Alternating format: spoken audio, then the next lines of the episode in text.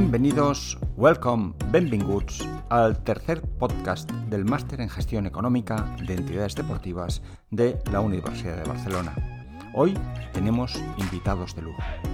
Participan con nosotros cuatro directivos de instalaciones deportivas de Barcelona. Hablaremos de cómo se anticipan a la competencia y de los modelos de negocio low cost y boutique en el sector del fitness. Vamos a presentarnos, si os parece bien, y a presentar a cada una de las empresas que dirigís. Comenzamos, por ejemplo, con Josep Vilador, que es CEO de Homes Place. Josep, ¿quiénes sois? ¿Qué hacéis? ¿Qué es Homes Place? Es una empresa familiar, una empresa familiar de origen judío que es multinacional. Eh, trabajamos fundamentalmente en, en, Europa, España, Portugal, Suiza, Alemania, Austria, República Checa, Polonia, Grecia e Israel y en total tenemos 120 clubes. Dentro de estos 120 clubes hay el modelo Homes Place, que es lo que podéis ver eh, en los clubes de Barcelona, aunque en Barcelona tenemos la mm, singularidad que también tenemos tres instalaciones municipales, pero aparte de los Homes Place tenemos un modelo que se llama Icon, que es un low, que es un low cost premium enfocado mucho al público femenino, y luego tenemos eh, dos tipos de boutiques, uno se llama Evo, que tenemos en las ciudades, en las capitales del centro de Europa, que es como una sala de fitness muy enfocada a la gente que sabe entrenar mucho y que durante la semana, como no puede practicar su deporte, necesita una, una, instalación para entrenar. Y desde hace más o menos un año, también en España, los boutiques que se llaman Thrive, que eh, son un boutique pequeñito, formato de 400-500 metros cuadrados y que ofrece eh, sesiones de alta intensidad, pago por uso y hemos vivido la crisis como todos y estamos intentando pues sobrevivir como todos. Muchas gracias, Josep, por presentarnos lo que es Holmes Place. Vamos ahora a presentar a la segunda persona, Paula Vilaseca. Es Product Manager de Sano Center. Paula, por favor, ¿nos podrías explicar qué es Sano? ¿Cómo es la empresa? ¿Qué es lo que hacéis? Yo eh, soy product manager en, Sano y Sano, pues un poco aquí en Cataluña no se conoce. Pues hoy os, hago una mini, una mini presentación de qué somos. Eh, Sano nace en el 2014 en Andalucía, concretamente en Almería. Y justo en el 2014, plena crisis, pues comienza a expandirse poquito a poquito, pero sobre todo su gran expansión comienza al cabo de dos años, sobre todo en toda la parte de Andalucía y el Levante. Entonces, eh, yo pertenezco a una empresa que se llama Sport Assistant y entonces desde Sano nos proponen llevar la Master Franquicia aquí en Cataluña y esta andadura comienza hace un par de años. Con, todas las dificultades y, y, oportunidades que nos ha brindado poder ser la máster aquí en Cataluña. Entonces, Sano, para quien no lo conozca, es un formato, me ha hecho gracia porque le ha dicho pequeños formatos, un poco, más pequeños formatos, ¿no? porque hablaríamos de 200, 300 metros cuadrados como máximo y sobre todo nos centramos en lo que, es el, lo que, lo que quiere el cliente y a partir de ahí analizamos la metodología a utilizar. Esto por un lado. Y por otro lado, pues la empresa en la cual pertenece eh, Sano aquí en Cataluña pues es For Assistance, que llevamos concesiones y prestaciones de servicio, pero fuera de la, de la provincia de Barcelona. Gracias, Paula, por la presentación. Ahora me corresponde introducir a Carlos Milán, que es el presidente y fundador de SETDEU. Gracias, Carlos, por estar aquí. ¿Puedes explicar brevemente qué hacéis en SETDEU? El proyecto de SETDEU, que como, como el nombre eh, eh, claramente dice, es un, colectivo de deporte para todos. Entonces es una declaración de intenciones que define muy mucho nuestro proyecto. Y entonces tuvimos pues un, un, nacimiento y un crecimiento y un desarrollo un poco diferente del que se hace normalmente en el sentido que empezó como un proyecto de promoción del deporte en edad escolar, ¿vale? prácticamente de manera amateur, eh, con un proyecto que no era viable económicamente y que unos cuantos nos tiramos a la piscina para intentar eh, conseguir que lo fuese. Y desde el primer momento decidimos que teníamos que crear una serie de, ramas, de, de líneas de negocio que pudiera sustentar aquello que nos daba sentido originariamente a nuestro proyecto. De tal manera que de un proyecto social nació un proyecto empresarial con el paso de los años. Entonces nos dedicamos a todo lo que es la promoción del deporte y del yeura en edad escolar, pensar que, que, tenemos miles y miles y miles de niños, y cuando digo miles y miles de niños eh, comporta toda una organización detrás a nivel de personal muy grande. Tenemos una división de formación que, de la cual estamos muy orgullosos. Hace muchísimos años que hacemos formación también con, con el Departamento de Juventud de la Generalitat en temas de lleura, con eh, el SOC, el Servei Català de Ocupación, haciendo cursos de formación ocupacional y con el Departamento de Enseñamiento haciendo ciclos formativos, la FP, ¿vale? ahora con, con el del medio natural y el de actividad física. Y después tenemos toda la división de gestión, diseño y construcción de equipamientos deportivos. Eh, gestionamos eh, os lo digo de memoria, 14, 15 centros deportivos, ¿vale? Eh, aquí en, en, Barcelona, en Madrid, en Valencia y en Menorca, de una tipología muy distinta. El club de fitness típico con zona de aguas, fitness dirigidas y demás, eh, centros de raqueta, centros de pistas polideportivas, campos de fútbol, es decir, un, panorama muy, muy heterogéneo que de alguna manera lo que nos hace es ir retroalimentando el aprendizaje de cada, de cada sector y de cada centro específico para, para intentar uh, uh, abocar, uh, abocarlo, ¿no? para intentar ponerlo dentro de lo que es la, nuestra concepción de la, de la promoción y de la gestión del deporte y del lleure. Muchas gracias, Carlas. Y vamos a presentar al último invitado de esta mesa redonda, a Gabriel Domingo. Gabriel es director general de la Fundación Claró. ¿Nos puedes explicar, Gabriel, qué es, qué hacéis en la Fundación Claró, cómo nació? Claró es ni 25 ni 40, tenemos 38 años.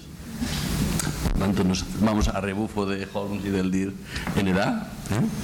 38 años de una historia muy bonita que nace en una, en una escuela de barrio que decide montar un gimnasio y luego se apunta a la, a la ola preolímpica de la ciudad y empieza a gestionar eh, y hace que su gimnasio pase a ser un gimnasio, se incorpore a lo municipal. Y de ahí nace una aventura que nadie en aquel momento pensó que se convertiría en lo que hoy es Claro. Claro hoy es una, un grupo de entidades liderado por una fundación sin ánimo de lucro que lo que hacemos es lo que hicimos desde el primer día, que es gestionar instalaciones deportivas sociales y en este momento todas municipales.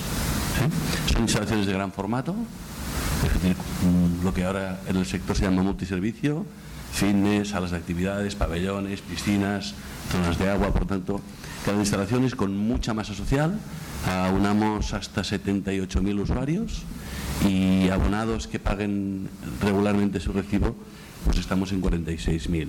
Somos el primer operador de la ciudad de Barcelona, aunque tenemos centros fuera. En este momento gestionamos nueve centros deportivos, cuatro en Barcelona y cinco fuera. Y de estos uh, son hasta tres en el formato de prestación de servicios. El resto, lo, histórico, son las concesiones administrativas, pero tenemos también contratos de prestación de servicios. Una entidad que, que, como veis, pues ha, ha evolucionado mucho durante, durante sus años de vida.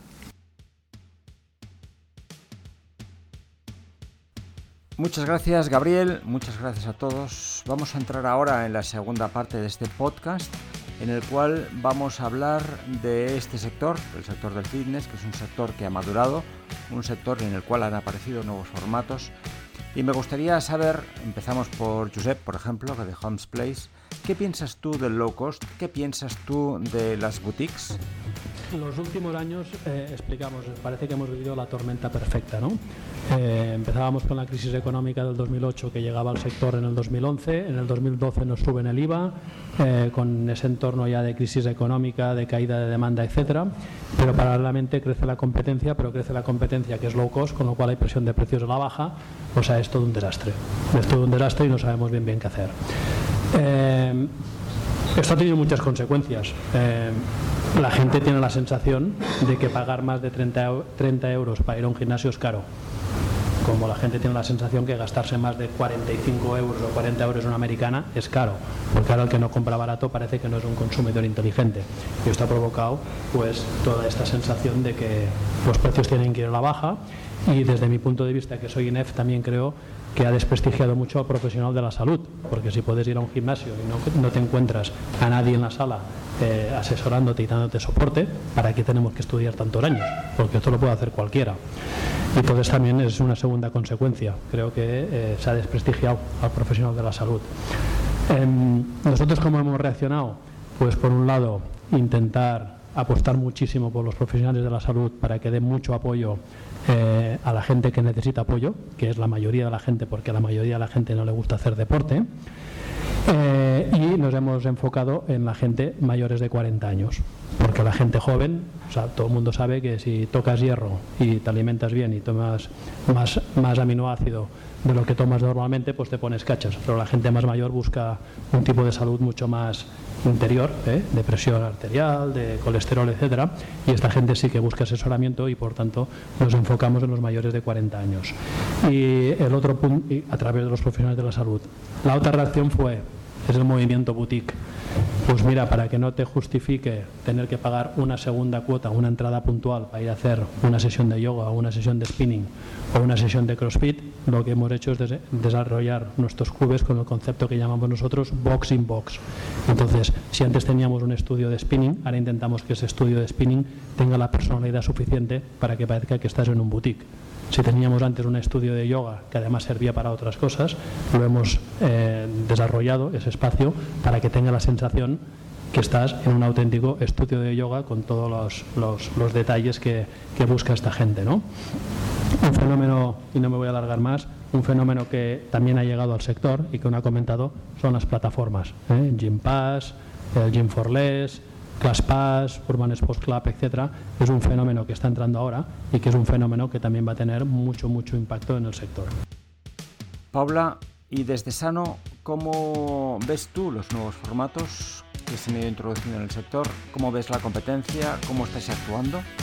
Estos nuevos formatos, de, tanto de boutique como de low cost, pues también las propias boutiques que lo hemos traído nos, hemos tenido que adaptar, ¿no? Y entonces a mí me parece eh, bueno, importante y, compartir con vosotros lo que ha sido la adaptación del modelo de, Sano de Andalucía aquí a Cataluña, donde nos hemos encontrado pues algunas dificultades, ¿no? Para adaptar el modelo tal cual.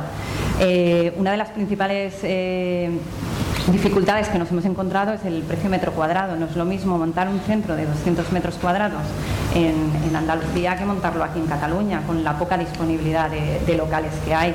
Ya sabemos que, las boutiques se sitúan en, sitios eh, céntricos y sobre todo eh, en sitios donde dar prestigio. Claro, estas primeras líneas eh, se tienen que pagar.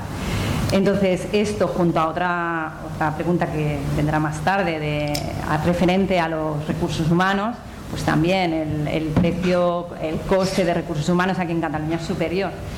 Entonces, esto ha sido la, problemática que nos hemos encontrado y cómo Sano se ha adaptado aquí en Cataluña.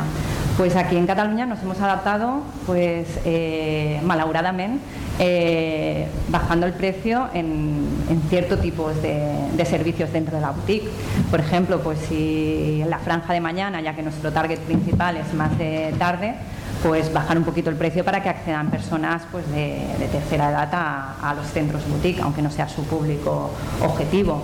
O por ejemplo, eh, también boutique es muy especializado y muy personalizado, pues en vez de hacer grupos de seis para intentar eh, eh, cubrir mejor los costes, pues hacer grupos de más personas. ¿no? Entonces esto estaría más en, la, parte así boutique y más de operativa del centro. Y luego pues nuevas estrategias, eh, hace poco también para rendibilizar los espacios, también hicimos una unión con una empresa de prevención de riesgos laborales y de salud, fisioterapia, nutrición, coaching y también de terapia visual para tal de que estos centros sean más complementos de, salud, no solo, no solo la boutique de Sano, sino que la boutique de Sano la colocamos dentro de estos centros. Esto por un lado a nivel de adaptación más a, lo que sería boutique dentro de, lo que es el sector. Y luego a nivel también de concesiones administrativas, eh, muy parecido a, lo que comentaba él, de que mm, de poner eh, dentro de tu concesión una, una boutique ¿no? y ser especialista. Nosotros en las concesiones que gestionamos actualmente no tenemos demasiado espacio, entonces eh, es limitante el espacio, tienes que escoger. Nosotros apostamos mucho por, el tema de la salud y el, objetivo, y el objetivo principal. Entonces se adecuaron unos espacios dentro de las instalaciones para hacer small group training. Esto con esto que hemos conseguido, que los abonados que les cuesta muchísimo eh, pagar más por su cuota, pues aumentar el ticket medio en una serie de, de, abonados que han accedido. Y por otro lado, en los no abonados, gente que, que, no hubiera venido nunca a nuestra instalación, la hemos ido a buscar. Entonces, esto ha sido las, nuestras adaptaciones. Nosotros no hemos optado como estrategia principal la adaptación al modelo low cost. Qué bien, gracias. Está saliendo una mesa redonda súper interesante sobre el sector, sobre el estado actual, sobre la competencia, sobre estrategias. Carlos, desde SetDeu, ¿cómo ves tú la competencia? ¿Tú crees que estos modelos han venido para quedarse o crees que son modelos temporales, de moda, que estarán un tiempo y luego marcharán? ¿Cuál es tu opinión? Pensamos que la competencia es fantástica. Básicamente porque saca lo mejor y lo peor de uno mismo. Uh, te enseña muchísimas cosas y también te pone delante tus propias limitaciones. Yo creo que estos dos modelos, tanto el modelo low cost, que sinceramente creo que el de hoy en día tiene poco que ver con el que vino hacia el 2009 o al 2010, porque ellos también se han ido adaptando a la realidad de aquí, que era distinta a la de otros países y a la de otras ciudades, y esto ha comportado que las fronteras que estaban muy claras de lo que era un low cost, un low price, un medium, un concesional, un premium, eh, eh, en, muchas ocasiones sea difícil realmente delimitarlas, ¿no? porque no sabes dónde estás a la hora de ver una cosa. Yo creo que han venido para quedarse han venido para quedarse. Yo recuerdo que empecé eh, como instructor en una sala de fitness a finales del 92. Esta mañana entraba en, una de las salas de fitness de, de, de un centro de Roda que gestionamos y, y, realmente, teniendo en cuenta que hoy venía aquí y estaba un poco sensible con ese tema, he pensado, ostras, eh, creo que estoy en un planeta distinto. ¿no? Entonces, eh, yo creo que han venido para quedarse y han venido de alguna manera para hacer su negocio y hacer su business, pero indirectamente lo que han hecho y han provocado es, aparte como siempre dice Pet, aumentar la masa de clientes potenciales en el consumo de este producto, lo que ha hecho es a, replantear a todos los operadores, a todos los gestores, a todas las empresas qué es aquello que estábamos haciendo y cómo lo estábamos haciendo. De ir a una sala de fitness con, con barras y, y, y, mancuernas a entrar a las salas de fitness de hoy en día, pues obviamente hay un abismo.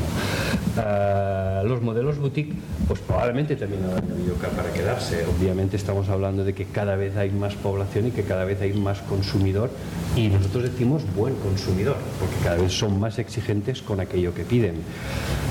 Nosotros no tenemos muy claro que la adaptación de los centros, de los macrocentros, de los, de los clubes deportivos, de, los concesionales, pase por poner boutiques dentro de nuestros centros. Uh, nosotros queremos huir de esa idea. ¿Y por qué? Porque porque una cosa cuando la quitas de su contexto muchas veces no funciona. Entonces lo que sí que estamos obviamente es rediseñando los espacios, pero no solo desde una perspectiva del atrezzo que pones, pongo más bombillas, menos, estoy ridiculizando obviamente todo el tema de la importancia de la iluminación en una sala, ¿eh?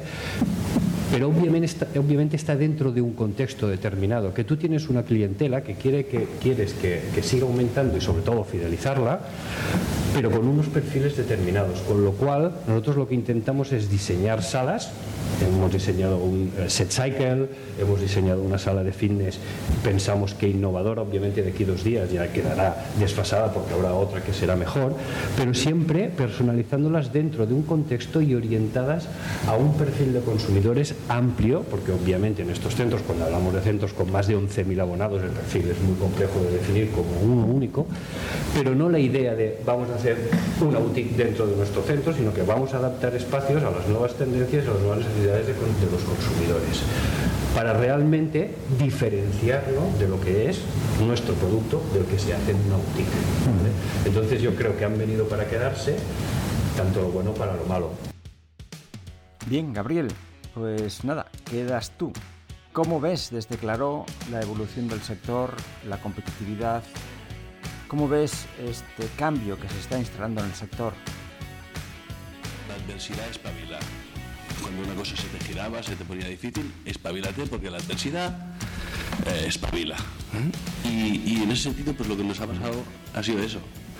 Que los concesionales hasta el 2011 vivíamos súper tranquilos y, llegaron unos señores que, sin, que nos, hicieron, nos dieron una patada en el culo, que se llamaban low cost, y digo una patada en el culo desde el punto de vista estratégico, de posicionamiento estratégico, porque sin nosotros, sin ser buenos, dejamos de ser los más baratos, los concesionales, los, los municipales. Y eso nos puso en una posición muy difícil.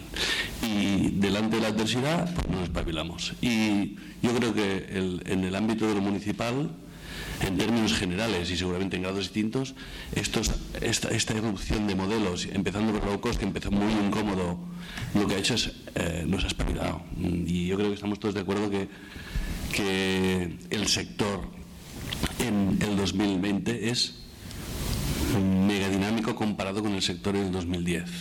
No tiene nada que ver. Em, yo creo que el low cost ha, venido para quedarse. No todos los los low cost se van a quedar. Ha venido como modelo para quedarse. No todas las marcas se van a quedar. Ha venido para quedarse porque se ha convertido, y los hechos lo demuestran, en una puerta de entrada para un tipo de público que antes no pagaba para hacer fitness o para hacer práctica deportiva y ahora sí paga porque tiene un precio más asequible. ¿vale? Los municipales pensamos que son nuestros nuestros preparadores de clientes para el futuro. ¿eh? Porque cuando esta gente pues ya tenga hijos, madure, tal, pueda pagar un poquito, un poquito más, querrá seguramente un servicio más completo, más acompañado. Eso por un lado, los low cost. Yo creo que, van a creo que no van a quedar todos, porque lo que está pasando, y, Carlas iba en ese sentido, es que yo creo que empezaban a competir por, por precio con el resto, con los que no éramos tan baratos, pero ahí compiten entre ellos y, eso les está llevando a, situaciones muy complejas. el modelo boutique que lo que tiene de nuevo es el nombre y algunas cosas, porque es un modelo que digamos que ha existido siempre, es un modelo inspirador. Yo creo que, que de un boutique, mirado desde el punto de vista de un operador de lo municipal, tenemos muchas cosas de las que alimentarnos. Una boutique tiene un señor o una señora que es una friki apasionada de una modalidad concreta de actividad, que le pone todo el detalle en la escenografía, que además ha creado o gestiona un método de entrenamiento muy bien currado y donde además trabaja muy bien el concepto de tribu entre los clientes y se aprovecha las tecnologías para poder hacer un abono flexible, un pago por uso, etc. Si sabemos leer eso, los municipales nos podemos alimentar mucho de ideas. Entonces, bueno, nosotros, por ejemplo, acabamos de crear un espacio boutique dentro de nuestros, de nuestros centros, pero en paralelo estamos boutiquizando todo el servicio. ¿Vale? cogiendo estas inspiraciones. Por tanto, yo creo que son formatos que aparecieron y yo creo que se van a quedar en cuanto a los a los boutique. Yo creo que el, y en la línea que antes creo que ha mencionado Pep, yo creo que el, modelo que va a perdurar en el tiempo es aquel que tiene acompañamiento. El, boutique, y creo que Sano es un ejemplo, donde la relación cliente con el instructor es muy próxima, muy personalizada, creo que tiene más, más posibilidades de no ser una moda, que el que prácticamente juegue con el hecho de pues que ahora le pongo aquí un saco de boxeo o le pongo aquí eh, una aerodanza o sí que es un es un riesgo que si deja de estar de moda pues eh, el, tu negocio pues entra en, situación de crisis. Yo creo que mm, la situación es esa. Nos han espabilado cada uno aporta elementos distintos eh, también coincido en que el, quizá el efecto menos beneficioso para el sector en general es que se ha instalado la cultura de bajar precios y, la verdad es también es que los modelos empiezan a confundirse ¿eh? a mí ya nos han dicho que algunos de los municipales nos hemos convertido como hemos dado el salto hemos cambiado hemos puesto innovaciones y tal que nos hemos convertido en el low cost de los premiums. Bueno bienvenido sea. Hemos llegado al final de este tercer podcast del máster hoy con unos invitados excepcionales. Muchas gracias Josep, muchas gracias Paula, muchas gracias Carlos, muchas gracias Gabriel por estar aquí, por compartir con nosotros vuestro tiempo, vuestras ideas, vuestro conocimiento. Terminamos aquí. Han sido ya casi 25 minutos de este podcast, eh, más largo que otras veces, pero creo que muy interesante y en el cual hemos aprendido mucho. Bueno, eh, esperamos veros en próximos capítulos, en próximos episodios Y nada, que tengáis muy buen día y que sigamos en contacto y muchas gracias por escucharnos.